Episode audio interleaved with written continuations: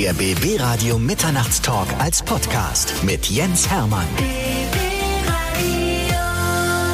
Bei mir sind zwei sehr sympathische, sehr gut aussehende und sehr tolle Berliner Musiker, Felice und Cortes. Herzlich willkommen. Ich freue mich, dass ihr da seid. Hallihallo, schön da zu sein. Hallo. Ihr seid eine Mischung aus modernen Straßenkünstlern, Gauklern und professionellen Musikern. Im Grunde genommen ja. Mir würde da noch der Unterpunkt Songwriterin und Komponistin fehlen. Genau. Dann werden wir die Felice mal als erstes ein bisschen vorstellen. Du kommst aus Berlin und erzähl uns mal ein bisschen deine Geschichte. Wie bist du zur Musik gekommen? Traurige Geschichte. Echt? Wir fangen mit einer traurigen Geschichte an. Naja, eigentlich ist sie, ist sie, also sie endet gut weil ich bin tatsächlich super unmusikalisch aufgewachsen mit einem musikalischen Horizont von Wolfgang Petri und Backstreet Boys. Das war so das, was bei uns zu Hause lief. Worüber ich jetzt im Nachhinein nicht traurig bin. Ich kann darüber lachen und wenn irgendwo Wolfgang Petri läuft und ich dann auf einmal anfange mitzusummen, sind die Leute immer ganz schockiert und das ist immer ein Lacher. Also ist schon auch nett. Genau, war tatsächlich auch mein erstes Konzert, auf dem ich jemals war mit fünf. Aber bei uns in der Familie hat Musik jetzt keine besonders große Rolle gespielt und als ich mit zehn nach einer Schulaufführung gemerkt habe, dass ich gerne auf der Bühne stehe, habe ich angefangen, so vor mich hin zu singen und immer bei Geburtstagsfeiern irgendwelche Sachen aufzuführen. Und mit 15 war der Wunsch geboren, tatsächlich professionell auf der Bühne zu stehen, weil ich durch einen Zufall mitbekommen habe, dass man singen lernen kann. Das war mir nicht bewusst. Mhm. Also so generell diese ganze Musikwelt war für mich abstrakt, weit weg und total unbekannt. Und als ich dann das erste Mal zu meiner Gesangslehrerin gegangen bin, völlig auf eigene Faust. Meine Eltern wussten nichts davon, war, war, also war sie mir super sympathisch und sie hat mir vorgesungen. Und mir ist die Kinnlade runtergeklappt und ich wusste genau, das ist das, was ich machen will. Und dann war ich bei der ein paar Jahre. Die war nicht nur eine Gesangslehrerin, sondern eine unglaublich große Inspiration, auch von ihrer Sicht auf die Welt. Und ich habe dann auch ähm, bei ihr gewohnt sogar. Und ähm, die hat mir sehr viel mehr als nur Singen beigebracht. Und es war dann tatsächlich so, dass ich viele Zweifler auf, also auf meinem Weg getroffen habe, die dann immer gesagt haben, mach doch was anderes. Ist ganz nett mit dem Singen, aber du bist bestimmt irgendwie auch eine gute Journalistin oder so. Das hat tatsächlich auch jemand gesagt. Und ich dachte mit jedem Mal, wo jemand nicht an mich geglaubt hat, jetzt erst recht. Dir zeige ich's dir zeige ich. Ja, ich werde eines Tages, eines Tages werdet ihr in der ersten Reihe stehen und werdet sagen, ah, die kenne ich von früher oder so.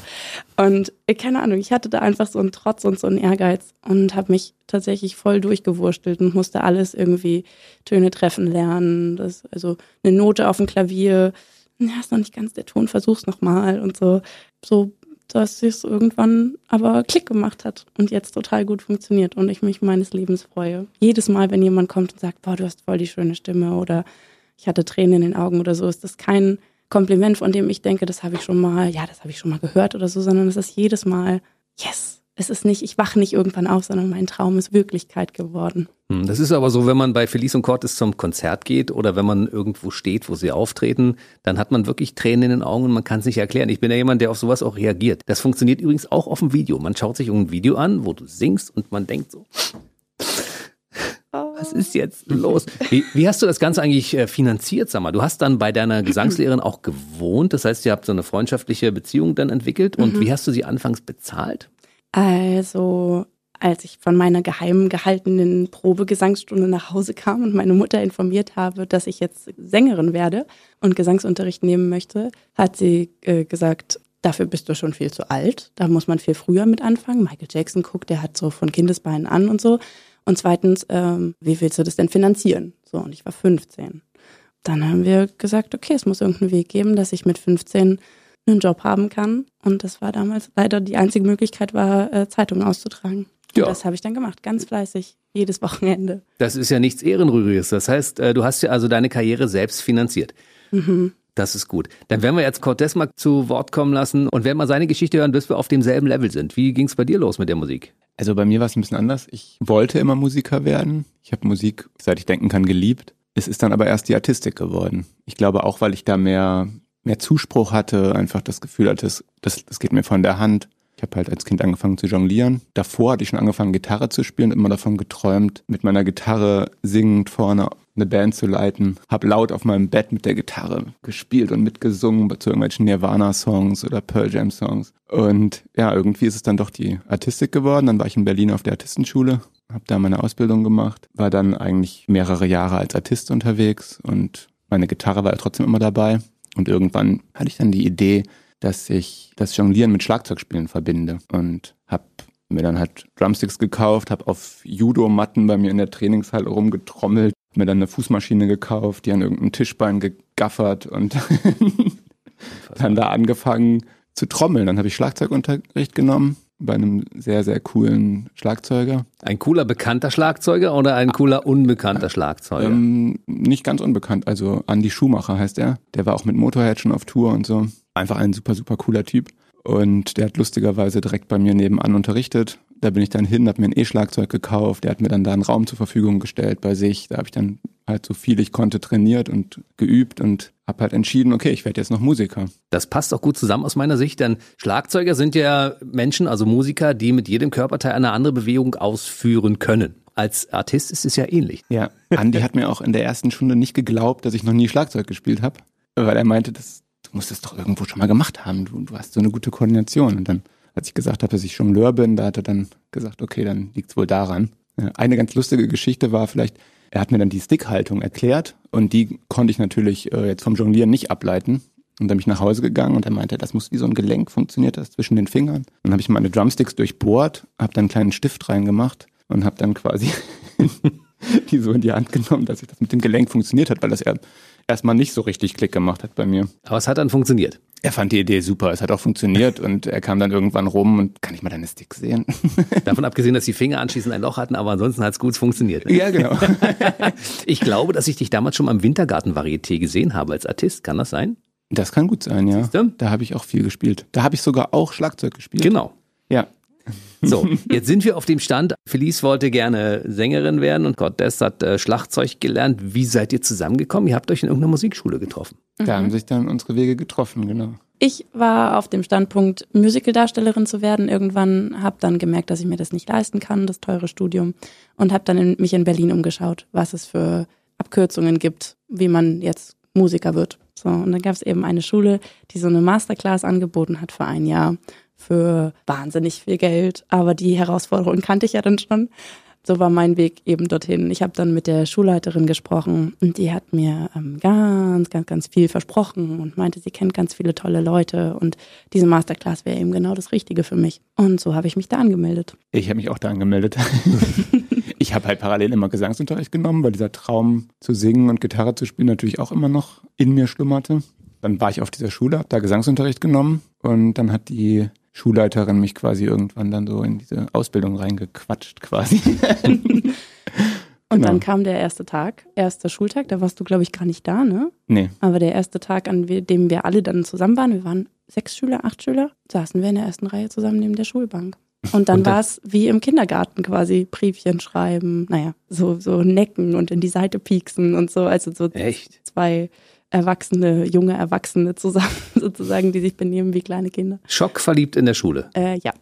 Seitdem seid ihr ein Paar. Ja, es hat drei Monate gedauert, glaube ich, ne? Wie lange liegt das jetzt zurück? Wann habt ihr euch kennengelernt? Jetzt frage ich mal ab. das war 2011, Und du weißt doch noch das Datum, stimmt's? 28. April. Ich wollte es nur überprüfen. Wir Männer sind da manchmal sehr schlecht drin, sich irgendwelche Daten zu merken. Aber es kam ja wie aus der Pistole, ne? Bist du ein bisschen stolz auf ihn? Ja, naja, was heißt stolz? Ich weiß ja, dass er das weiß. So, dann habt feiern das ja jedes Jahr. ihr feiert, genau.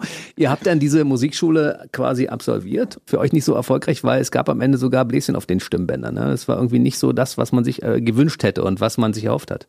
Ja, genau. Also für mich war das tatsächlich einmal mal wieder mehr, dass ich gelernt habe, wie es nicht geht. Und ich tatsächlich danach zwei Monate erstmal nicht gesungen habe, weil der Logopäde mir arg davon abgeraten hat. Man sagt Knötchen.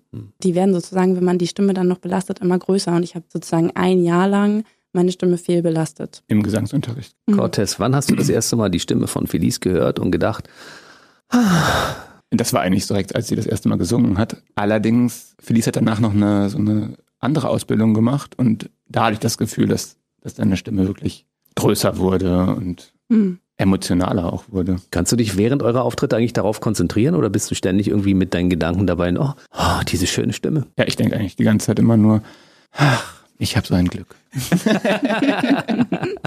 So, jetzt wissen wir mittlerweile schon, wie ihr zu eurer musikalischen Karriere gekommen seid, aber sie lief ja eine Zeit lang nicht parallel, weil ihr wart ja in Teilen dieser Welt unterwegs und habt da auch eine ganze Menge erlebt und ich glaube, Cortez, du kannst ein bisschen mehr erzählen, weil du warst überall auf der Welt und hast riesige Gastspiele gegeben in anderen Formationen. Ja, ich habe tatsächlich sehr, sehr viel mit das war auch immer mein, mein Wunsch, mit Live-Musik zu spielen, also als Jongleur, als Artist.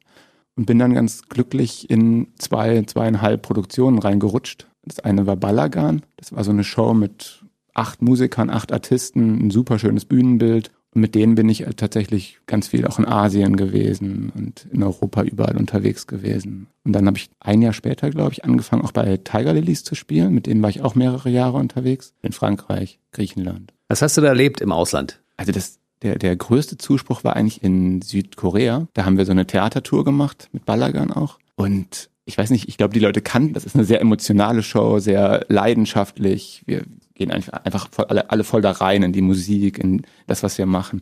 Und die haben einfach am Anfang von meiner Nummer haben die angefangen zu klatschen und haben einfach nicht mehr aufgehört. und ja, ich habe meine Musik, obwohl ich live mit denen auf der Bühne war, konnte ich meine Musik nicht hören. Und danach wurden wir dann quasi so hinter so Absperrbänder gebracht, weil die Fans, also die Leute aus dem Publikum so ich glaube alleine auch schon, dass wir, weil wir aus Europa kamen und weil sie das nicht kannten, was wir da gemacht haben, so abgegangen sind, dass die echt versucht haben, uns zu berühren. Und wenn sie uns berührt haben, dann Unfassbar. Felice, hast du auch solche Erlebnisse? Du warst ja mit deiner Band auch europaweit unterwegs. Ja, aber tatsächlich das, ähm, das weiteste weg war mit Cortes dann wieder, da waren wir in Brasilien. Und das war auch super schön. Da hatten wir die Ehre, mit einem, mit großen Orchester zu spielen, unsere eigenen Songs. Und da wurden wir auch so ähm, in den Medien rumgereicht und für die war das auch eine wahnsinnig große Sache, dass wir aus Europa, aus Deutschland darüber gekommen sind für Konzerte und wir haben dann auch dort so Charity-Auftritte gemacht in Schulen und für, für Kinder und es war genauso wie jetzt hier auch alles super locker und lustig und ein schönes Miteinander das war wahnsinnig emotional. Du habt ja das komplette Spektrum zwischen Straßenmusik und großen Theatern und Opernhäusern, in denen ihr aufgetreten seid. Das ist ja eine ganz schöne Bandbreite. Ich liebe das, dieses Hoch und Runter. Man schaut in alle gesellschaftlichen Schichten. Das erweitert total den Horizont. Ich war relativ bald nach meiner Ausbildung in der Artistenschule war ich in China und ich hatte noch nicht so viele Auftritte. Ich war eigentlich gerade pleite, hatte überhaupt kein Geld und dann wurden wir in Macau in China in einem Fünf-Sterne-Hotel untergebracht uns hat jemand die Tür aufgehalten. Wir sind da und morgens beim Frühstück habe ich da mir Brötchen geschmiert und heimlich in meine Tasche gepackt, weil ich kein Geld hatte. Und aber ich, ich mag halt dieses, diesen Kontrast. Also mittlerweile achte ich darauf, dass ich nicht mehr pleite bin, aber. Naja, ihr habt ja auch mittlerweile Verantwortung, denn ihr seid ja eine Familie, habt auch einen kleinen Sohn. Ja. Und dementsprechend muss immer ein bisschen Geld in der Haushaltskasse bleiben. Mhm. Wer hat da bei euch die Hosen an? Wer ist der Finanzminister in eurer Beziehung? Wir beide. Ja. Total ausgewogen. Ja, treffen uns eh regelmäßig. Treffen uns manchmal beruflich und dann wird halt sowas bearbeitet und geguckt und Bilanz gezogen. Rein theoretisch könnte ich mir vorstellen, dass ihr auch im Cirque du Soleil arbeiten könntet mit dem, was ihr macht, weil das ist so eine, so, ein, so eine einzigartige Mischung aus schönem Live-Gesang, was die ja da immer da haben, und dazu Artistik. Also theoretisch könnte man da ja eine Choreografie entwickeln und äh, bei denen mal vorstellig werden. Allerdings, glaube ich, bezahlen die nicht so gut. Doch, ich glaube, die bezahlen nicht so schlecht. Aber die haben halt ziemlich lange Verträge. Also man muss wirklich, also ich hatte tatsächlich die, die Chance, äh, da auch vorzuspielen und habe sie nicht wahrgenommen, weil ich halt wusste, ich habe meine, meine Companies, diese Balagan Show und Tiger Lilies und auch andere Projekte und Varieté-Arrangements. Ich kann da eigentlich gar nicht spielen. Also außer ich mache mich komplett frei und bin dann vielleicht für drei Jahre mit denen auf Tour. Was natürlich auch eine tolle Erfahrung ist und wo super viele Artisten sich drum reißen. Aber in das, was ich gemacht habe, hat es nicht so ganz reingepasst, leider. Aber könntet ihr euch vorstellen, als kleine Zirkusfamilie um die Welt zu reisen und irgendwo mit denen irgendwo aufzutreten? Also noch lieber wäre uns, wenn wir unsere eigene Show so groß hinbekämen, dass mm. wir mit unserer eigenen Show um die Welt äh, gehen. Weil Cirque du Soleil hat ja auch mal ganz klein angefangen. Und wir sagen immer, da, wo die Energie hingeht, äh, das wächst. Und deswegen würden wir vielleicht lieber die Energie in unsere eigene Show stecken, statt in die Shows von Cirque du Soleil. Wobei man immer abwägen muss, was macht man dann für Erfahrungen, wie ist das mit dem finanziellen und so. Aber ich glaube, ich würde tendenziell gerade sagen, ich würde lieber unsere eigenen Visionen auch von der Bühnenshow nach vorne bringen wollen. Das ist ja auch eigentlich das, was wir permanent machen. Also wir arbeiten ja eigentlich rund um die Uhr an unseren eigenen Sachen und wir haben ja diese Outdoor-Show, die heißt Selling Stories und eine Indoor-Show, die heißt Little Gift Shop und die spielt in so einem alten Trödelladen und wir erzählen die Geschichten von dem Trödel und erinnern die Leute quasi an diesen, an diesen Wert dieser alten, kostbaren Dinge, so ähnlich wie bei unendlicher Geschichte eigentlich oder wie bei Momo. Und diese Show, die haben wir, da haben wir sehr, sehr viel Arbeit und Zeit reingesteckt und Requisiten gebaut und weil die sollte auch so eine Harry Potter Magie bekommen. Hat sie auch. Oh, danke. Das kann man sich übrigens anschauen. Es gibt einen YouTube-Channel, da kann man sich auch mal die, die Stories anschauen. Also es gibt eine, einen Auftritt aus einem Theater, wo er genau das macht, mit Figuren, die nicht aussehen wie von dieser Welt und all diese Dinge. Also das ist schon so ein Ausflug in eine völlig andere Welt, das muss man so sagen. Das ist so, es ist magisch. Das ist unsere Absicht. Check. Wir reden gleich über das, was ihr aktuell 2020 gemacht habt. Ihr habt nämlich im Lockdown dafür gesorgt, dass es fröhliche Menschen gibt. Ja. Aber wir müssen natürlich noch ein paar andere Sachen besprechen. Unter anderem dieses Zirkusprogramm, das ihr im Kopf habt. Wie weit ist dann das fertig und ab wann könnte das denn starten? Also die Show Little Gift Shop, die ist fertig. Die haben wir auch wirklich perfektioniert. Nochmal in, in drei neuen Anläufen, nochmal mit Regie und allem drum und dran, Choreografie, Kostümbild und so. Also wir haben mittlerweile auch ein großes Team, was da auch mit seinem Finger drin hat und alle gucken, dass es stimmig ist. Und diese Show wartet nur darauf, dass der Lockdown für die Theater vorbei ist und wir endlich, endlich, endlich damit national, also in deutscher Sprache auf Tour gehen können und tatsächlich sogar aber auch international, weil diese Geschichten sind ja visuell und auch durch die Musik ausgedrückt. Und wir können aber beide perfekt Englisch und deswegen können wir ganz einfach die Anmoderationen dieser, dieser Geschichten einfach auf Englisch übersetzen und dann auch im englischsprachigen Ausland damit auf Tour gehen. Ich möchte aber sagen, das könnte man durchaus auch in China aufführen oder irgendwo anders. Eigentlich braucht man dazu gar keine Sprache, weil das lebt von den Emotionen und von dieser Musik, also im Zusammenspiel. Ein Ja. großes Kompliment, dass du das so erfasst aus den Videos, die du gesehen hast, weil tatsächlich ist uns das Allerwichtigste, dass die Emotionen überspringen. Ich bin ja mittlerweile über 25 Jahre beim Radio und ich habe schon sehr vieles gesehen. Und bei euch war ich so der Meinung, das habe ich noch nicht gesehen. Dann passt unser Slogan, ja.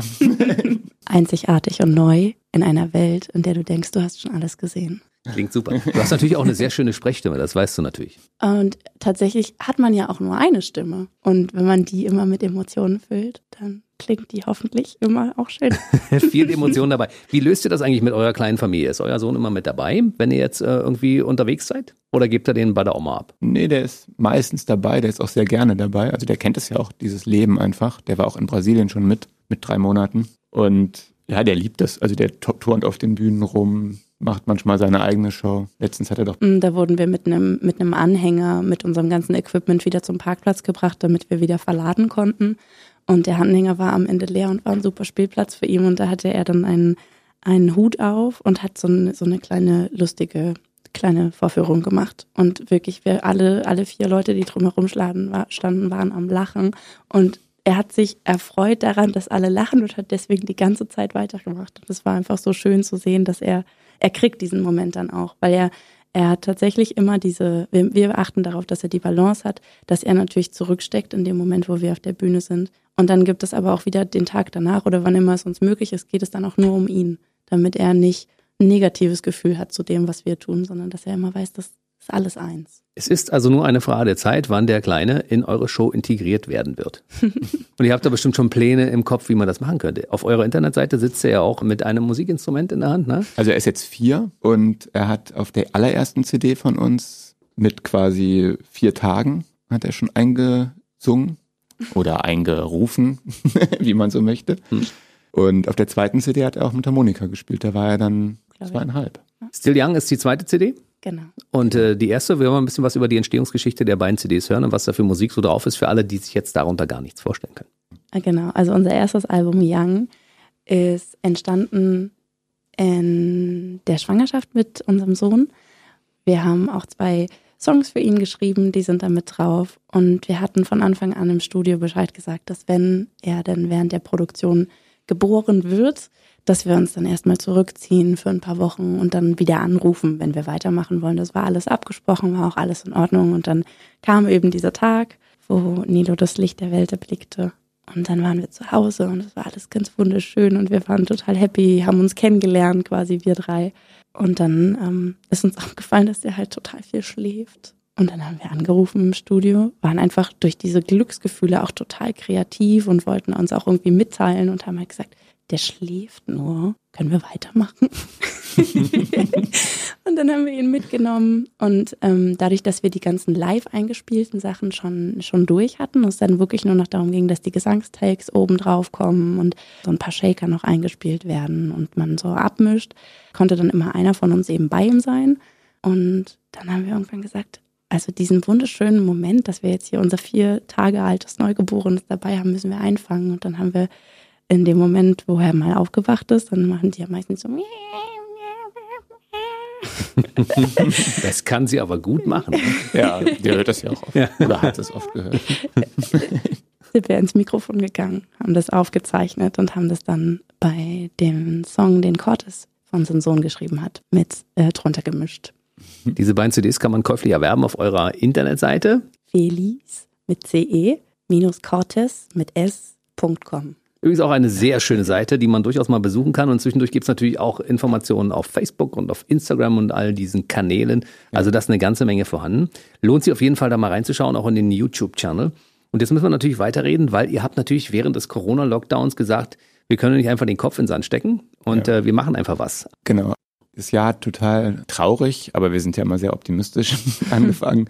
Weil kurz vor dem Lockdown wurde unser VW-Bus geklaut, äh, halb beladen schon mit Equipment. Wir wollten eigentlich am nächsten Tag ganz früh morgens zu einer einwöchigen Regieprobe für Little Gift Shop fahren und dann war der Bus weg mit Equipment. Dann haben wir das Equipment neu besorgt. Wir hätten einen Auftritt in Berlin gehabt mit der Show. Dann anderthalb Monate später haben das alles gecheckt. Dann kam der Lockdown, dann wurde der Auftritt abgesagt und eigentlich hätten wir kurz nach diesem Auftritt wären wir für zwei Monate nach Florida gegangen und hätten da gespielt für Disney World und das wurde natürlich auch gecancelt. So fing unser Jahr an und wir haben dann gesagt, wir wollen nicht auf den Augenkontakt des Publikums verzichten. Und wir haben gesagt, mit Streaming, das, das ist nicht so ganz unseres. Wir wollen einfach, wir brauchen diese Nähe, wir wollen diese Emotionen mit dem Publikum erleben.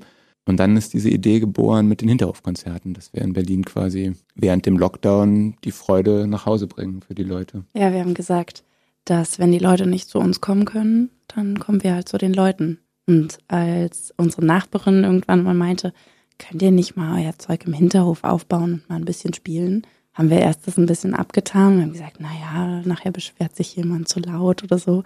Und dann hat das so zwei, drei Tage ist das so, so gesickert. Und dann haben wir gesagt, eigentlich ist das voll die gute Idee. Damals hatten wir noch kein Management und haben noch mit einer externen ähm, PR-Agentur gearbeitet. Und dann habe ich die angerufen, total mutig, und habe der von unserer Idee erzählt. Und die meinte erst, kannst du vergessen, niemand will gerade sowas hören. Und dann meinte sie, ja, ja, aber ich rufe dich morgen nochmal an. Und in diesem, in diesem, von, von abends bis morgens war bei ihr so viel passiert, weil sie hatte das dann ein bisschen weiter erzählt und sie hat so viel positive Rückmeldungen bekommen von der Presse, dass sie angerufen hat und gesagt, wir machen das. Auf jeden Fall machen wir das. Wir machen jetzt erst das und das und das und das. Und ich habe eine Zeitung, die möchte das exklusiv, die kriegt das ein bisschen früher.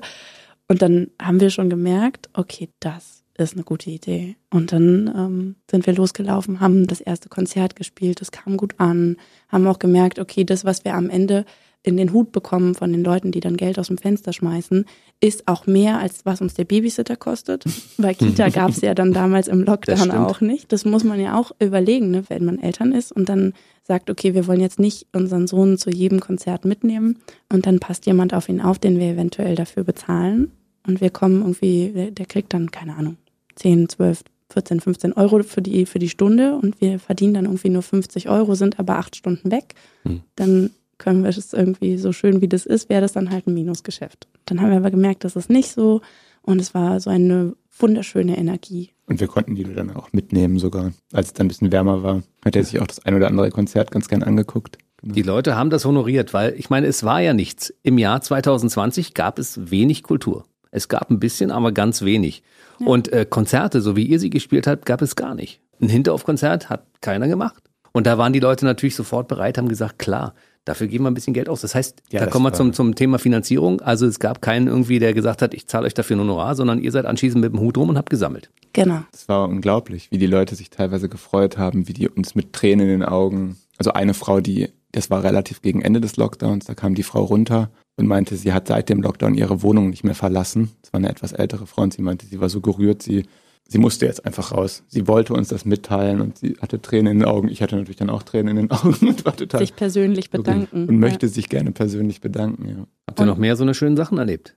Total, ja. Also jedes Mal schön, wenn, wenn die Eltern glücklich sind, dass die Kinder glücklich sind, weil für die Kinder ist tatsächlich auch wahnsinnig viel weggebrochen. Also schon alleine, wenn man in die Kitas guckt, dass der Musikunterricht nicht mehr ist, die gehen nicht zum, sind nicht zum Sport gegangen und glückliche Eltern, weil die Kinder glücklich sind und dann auch sind ja auch in den Erwachsenen immer kleine Kinder, die sich dann mitgefreut haben. Aber besonders schön war auch Paare, die sich entschieden hatten für dieses äh, Jahr 2020 eine, also eine Hochzeit zu haben, ne, zu heiraten. Für die war natürlich auch alles anders und die haben dann auch keine Party gehabt und keine Band und nichts. Und da haben wir ähm, zwei Hochzeiten gehabt, an die ich mich jetzt noch sehr gut erinnere, wo auch die Emotionen total übergesprungen sind, weil die sie einfach nicht erwartet haben. Also, dass noch sowas passiert und die waren so gerührt dann und das war, war total toll. Ich habe festgestellt, dass bei einigen Musikern so ein bisschen so ein Lockdown-Knick kam, die gesagt haben, ach naja, es ist, bringt ja sowieso nichts, mhm. dann lassen wir das halt. Ne? Und ihr wart aber welche, die positiv gedacht haben und gesagt haben, ja, es gibt immer eine Möglichkeit, etwas zu machen und ihr habt einfach durchgezogen und ihr wurdet dafür auch reich beschenkt mit Emotionen und ein bisschen Geld. Ja, also ich muss dazu sagen, dieser Knick, der ist nicht so, dass wir den nicht hatten. Also zumindest von, ich spreche mal auf jeden Fall von mir, dass wir nicht nach Florida konnten, das war ein großer Knick. Weil das war ein ziemlich großer, großer Wunsch von mir als Disney-Fan, da mal für Disney zu arbeiten. Eins meiner Karriereziele ist, für Disney mal zu schreiben, eine, eine Filmmusik mitzumachen und so. Und das hatte sich schon sehr gut angefühlt, diesen Schritt mal zu gehen, wobei wir den eventuell ja auch noch nachholen können. Aber ähm, ja, mit jeder neuen Regelung, Theater auf, Theater wieder zu. Also es ist ja schon immer noch Hoffnung, dass es irgendwie doch schneller geht. Dass, wir, dass wir irgendwie auch wieder auf eine Bühne dürfen oder so. Aber am Ende war es immer dieses, nee, wir haben diese Hinterhofkonzerte und wir haben zumindest diesen Moment mit dem Publikum. Wir haben die Leute, die lächeln, die vor uns stehen. Wir haben echten Applaus. Nicht wie bei Streaming-Konzerten so von der Taste mal eingespielt oder so. Und wir haben diesen Moment. Und das hat tatsächlich, das war immer über allem drüber. Das hat uns so weitergetragen. Sehr schön. Äh, die Disney-Geschichte wollen wir natürlich ein bisschen ausführlicher hören. Ja? Also es gab ein Projekt mit Disney, ihr wärt drüber gefahren, die haben es erstmal gecancelt, aber eigentlich ist es ja nur verschoben in das Jahr 2021, aber die ganze Geschichte dahinter hätten wir gern mal gehört. Das fing an auf einer Messe, in, auf der Integra-Messe, eine Theater, Tournee-Theatermesse. Und da haben wir einen, ähm, einen Vortrag gehalten und wir hatten uns dafür entschieden, den eher auf Emotionen zu setzen und weniger auf welche Preise wir gewonnen haben und dies und das. Und Felice hat ihre Gitarre mitgenommen, hat gesungen. Auf, das war, also es gab einen Fünf-Minuten-Auftritt bei dieser Messe, wo man sich quasi vorstellen konnte und was erzählen konnte und so. Und ich habe Papierflieger jongliert und wir haben so ein bisschen den Leuten versucht, diese Atmosphäre der Show zu vermitteln. Und da war eine Frau dabei, die hat auch Shows verkauft. Die war kurz vor uns dran mit ihrem Beitrag. Und die kam während dieser Messe zu uns. Da habe ich lustigerweise auch gerade am Stand beim Schlagzeugspielen jongliert. und sie hat sehr viel Percussion-Shows und Schlagzeugshows. Und die hat uns dann angefragt für Disney. Also die bestückt da quasi diesen deutschen Pavillon in Disney World. Und dann haben wir da mit ihr zusammen dran gearbeitet. Das war auch eine total schöne Zusammenarbeit. Haben geguckt, dass wir das Visum kriegen, dass wir da ein Programm für entwickeln, was, was auch passt, was auch so ein bisschen unser Land repräsentiert, was die Aufgabe war. Und irgendwann ist es dann halt, durften dann keine Flugzeuge mehr rüberfliegen und dann ist das so nach und nach weggestorben. Wir haben dann noch das Visum bekommen, dann wurden, haben wir die Flüge noch umgebucht. Dann war aber klar, dass so schnell erstmal keiner mehr einreist. Ja. Aber aufgeschoben ist nicht aufgehoben, das findet genau. auf jeden Fall ja noch statt. Ich habe letztens mit ihr telefoniert, mit der also deutschen Agentur. Wir sind die Ersten, die sie anruft. Das ist schon mal gut. Du hast gerade erzählt, ihr hast du auf der, auf der Messe hast du nicht über die ganzen Awards und äh, Preise gesprochen, die ihr bekommen habt. Jetzt darfst du es aber gerne mal machen. Little Gift Shop gibt es ja noch nicht so lange, die Show. Also wir hatten die 2018 eigentlich entwickelt, haben die dann aber immer wieder verbessert, haben die 2019 relativ viel gespielt, haben 2019 auch den Herberner Schlumpe weggewonnen. da wurden, ich glaube, von etwas über 100 Shows wurden sechs Shows eingeladen. Die durften das Programm auf eine Stunde gekürzt quasi im Theater da vorführen. Genau, und da haben wir den Publikumspreis gewonnen. Auf Sylt haben wir noch den Memo Media Preis gewonnen. Das war Usedom. Ah, Usedom, Entschuldigung. Ostsee. So eine, so eine Insel da. Ja, eine, eine Ostseeinsel. genau. In Berlin haben wir auch den Berliner Kleinkunstpreis gewonnen. Das war aber mit der Autorshow dann. Und ihr habt dieses Spektrum drauf zwischen Straßenmusik und Theater, habe ich ja vorhin schon mal gesagt. Ihr spielt aber offensichtlich sehr, sehr gerne in irgendwelchen Fußgängerzonen und ihr schafft mhm. es auch innerhalb von kürzester Zeit da mehrere hundert Leute, um euch zu versammeln. Wie macht ihr das? Das war tatsächlich der Grund, warum wir das teilweise nicht durften. Hier in Werne ja, zum Beispiel. Das war sehr lustig. Kleine Anekdote. Wir haben für Stadtfeste, wo wir letztes Jahr ja gebucht worden wären, dann noch ein eigenes Konzept für Straßenmusik rumgeschickt. Und haben gesagt, okay, euer Fest, das äh, hat jetzt nicht stattgefunden, aber wir könnten zwei Tage in eure Stadt kommen und Straßenmusik machen. Hier ist das Hygienekonzept. So haben wir uns überlegt. Und es gibt eine Stadt in Nordrhein-Westfalen, Werner an der Lippe, wo wir von Anbeginn, seitdem es dort dieses Straßenkunstfestival gibt, jedes Jahr immer wieder kommen durften, jetzt fünfmal in Folge, als Publikumsliebling wo die ähm, Bürger quasi immer gesagt haben, Straßenkunstfestival ohne Felice und Cortes, nö. Dann habe ich denen das eben auch vorgeschlagen, weil das Straßenkunstfestival auch abgesagt wurde. Und dann haben die uns angerufen und haben gesagt, ist schön euer Konzept, aber wird nicht funktionieren, weil sobald klar ist, dass ihr hier auf dem Marktplatz auftretet, da ist nichts mehr mit euren unter 80 Leuten auf Abstand, was ihr hier aufgeschrieben habt. Mhm. Das wird nicht funktionieren, der Marktplatz wird voll sein. Und dann haben die gesagt, aber wir machen ein, ähm, eine abgewandelte Form vom Straßenkunstfestival in unserer Freilichtbühne als richtige Veranstaltung und wir haben noch einen Slot frei. Also ihr dürft kommen. Super. Siehst du? Kein Konzert ohne, ohne euch sozusagen, ja? Ah, es ist einfach voll die Herzenssache auch. Also mhm. wenn das einmal gefunkt hat zwischen Veranstaltern oder den Leuten und so, dann es gibt so, so ein paar Städte, wo wir irgendwie auch denselben Humor haben und so, dann ist es einfach total die Liebe. Hm. Ihr wart aber auch schon in anderen Ländern unterwegs und habt da auch Straßenkonzerte gegeben. Ja, in Österreich, Luxemburg, in Frankreich. England. Ah ja, stimmt. Belgien. Da drüben waren wir auch mal. ja. Ihr seid schon ein bisschen rumgekommen. Wie muss man sich das vorstellen? Ihr fahrt dann darüber in so eine Stadt, nehmt euch eine Pension, wohnt irgendwo und dann sagt, stellt euch auf diesen Marktplatz und sagt, heute spielen wir hier mal und dann trommelt ihr die Leute zusammen, fangt einfach an. Also am Anfang haben wir das oft gemacht. Wir haben immer jeden, jeden Sommer eine Tour gemacht mit dem Auto von meiner Oma damals noch. Dann haben wir uns im nächsten Jahr dann den ersten VW-Bus gekauft und dann sind wir mit dem Bus rum, haben ein Bett hinten reingebaut, rumgefahren und haben da, wo es uns gefallen hat, angehalten, sind nach England rüber damit und man weiß das halt vorher nie, ne? Das ist so, das ist eine totale Überraschung. Entweder das funktioniert oder das funktioniert nicht. In Großbritannien drüben zum Beispiel hat das gar nicht so gut funktioniert. Aber das war eine super gute Schule. Und als wir wiederkamen, wiederum in Belgien, hat das so gut funktioniert, dass wir oh ja. die Woche, die wir in, in Großbritannien drüben an der Küste waren, schon wirklich an uns gezweifelt haben und gedacht haben, hm, vielleicht sind wir doch gar nicht so gut. Und dann kamen wir wieder und dann hat das in Belgien einfach so, das waren so zwei Kontraste, größer könnten die nicht sein. Und dann war das in, in Belgien, haben wir so gute Shows gespielt. Und dann war unser Selbstvertrauen auf einmal wieder ganz da.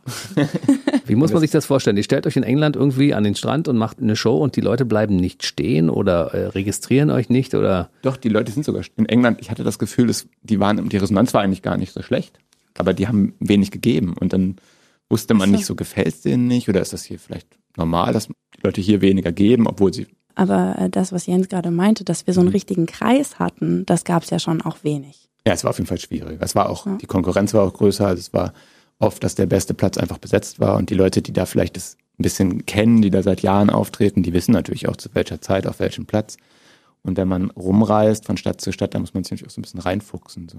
Das heißt, ihr fahrt in eine Stadt, guckt euch den Marktplatz an und sagt, okay, den machen wir zu unserem? Ja, genau. Erst also man muss Equipment. gucken, wo sozusagen die Energien zusammenlaufen.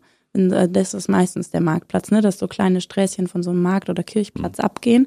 Da müssen die Leute irgendwie lang. Und dann auch voll aufdrehen. Wir sind jetzt hier, wir machen jetzt hier 40 Minuten Show und ähm, dann gibt es auch eine dementsprechende Ansage. Ne? Jetzt, äh, Chance gibt es nie wieder. Und dann hat man die Leute. Äh, eine schöne Geschichte war in Wilhelmshaven. Da haben wir auch gespielt auf der Straße. Erst kam die Polizei. Die haben gesagt, sieht ja schön aus, was ihr da macht. Wir sind dafür nicht zuständig. Wenn das Ordnungsamt kommt, müsst ihr allerdings eventuell aufhören. Und ich hatte, glaube ich, schon zweimal wieder CDs aus dem Auto nachgeholt. Also es lief richtig gut. Und dann kam das Ordnungsamt irgendwann und dann hat der Kreis, also die Leute im das Publikum sich halt beschwert und eine Frau aus dem Kreis kam dann nach vorne und meinte zu der Frau vom Ordnungsamt, das ist doch die Frau so und so da, die das da zu verantworten hat, können wir die nicht anrufen? Und dann hat die Frau vom Ordnungsamt sich darauf eingelassen, diese Frau anzurufen. Die Frau vom Ordnungsamt meinte, ihr dürft noch mal einen Song spielen. Felice hat dann auch den passenden Song ausgesucht. Dann haben wir den gespielt und irgendwann hat die Frau aus dem Publikum Felice von hinten umarmt und gesagt, ihr dürft weiterspielen. Was die Leute nicht wussten, war, dass wir ja eigentlich schon gar nicht mehr spielen wollten, weil wir hatten schon mehrere Stunden mhm. gespielt. Und ich glaube, dann haben wir noch anderthalb Stunden gespielt oder so. Ja, weil mit einer Sondergenehmigung kann man nicht einfach dann nur noch zwei Lieder spielen oder das so. Das muss man dann schon ausnutzen. Hat sich das finanziell auch gelohnt anschließend, dass ihr Überstunden gemacht habt? Ich kann mich nicht mehr erinnern, aber es lohnt sich eigentlich nie nicht. Also es ist immer schön und bei uns geht es tatsächlich gar nicht immer nur ums Geld. Das ist, wie du vorher schon gesagt hast, wir haben irgendwie auch eine Familie und eine Verantwortung und wir würden auch irgendwann vielleicht gerne mal aus Berlin nach Brandenburg ziehen in ein äh, schönes Häuschen oder so und legen da auch gut was zurück. Aber ähm, Applaus und Lächeln ist auch eine Bezahlung. Absolut. Und die Kombination aus beidem ist natürlich noch viel, viel schöner. Ja. ja? Ein gut gefülltes Konto und ordentlich lächelnd vor der Bühne beziehungsweise äh, vor dem Marktplatz kann ja nicht schaden. So, und wenn ihr beide schon mal so jung hier seid, dann möchten wir natürlich auch gerne von euch was hören. Wir würden für euch Tracy Chapmans Fast Car spielen in einer kurzen Version, mhm. weil Tracy hat eine ganz lange Geschichte erzählt und wir erzählen sie in Kurzform.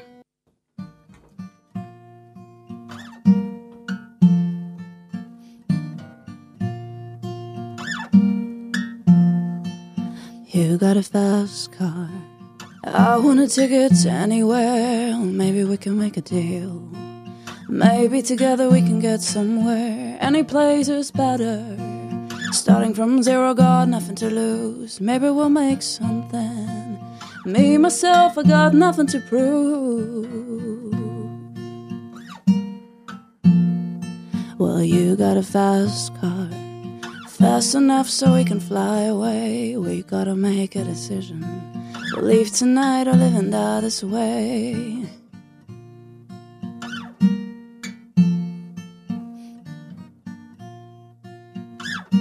So remember we were driving, driving in your car. The speed so fast I feel like I was drunk.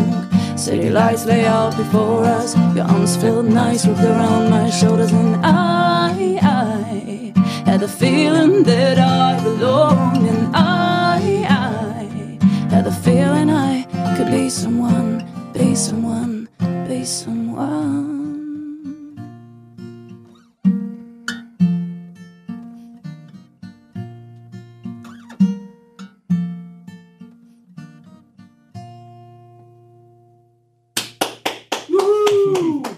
Danke. So, jetzt oh, noch was eigenes. You always got rain when you had sunshine.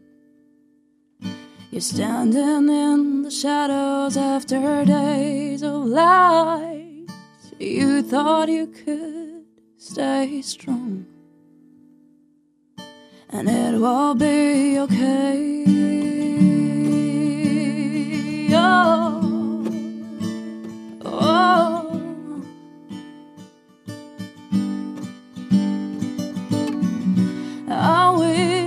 You could tell me the truth, the truth about your heart. But all you do is you smile at me and speak with your sad eyes. I'm fine, babe, I'm fine, babe. We'll fix it tomorrow,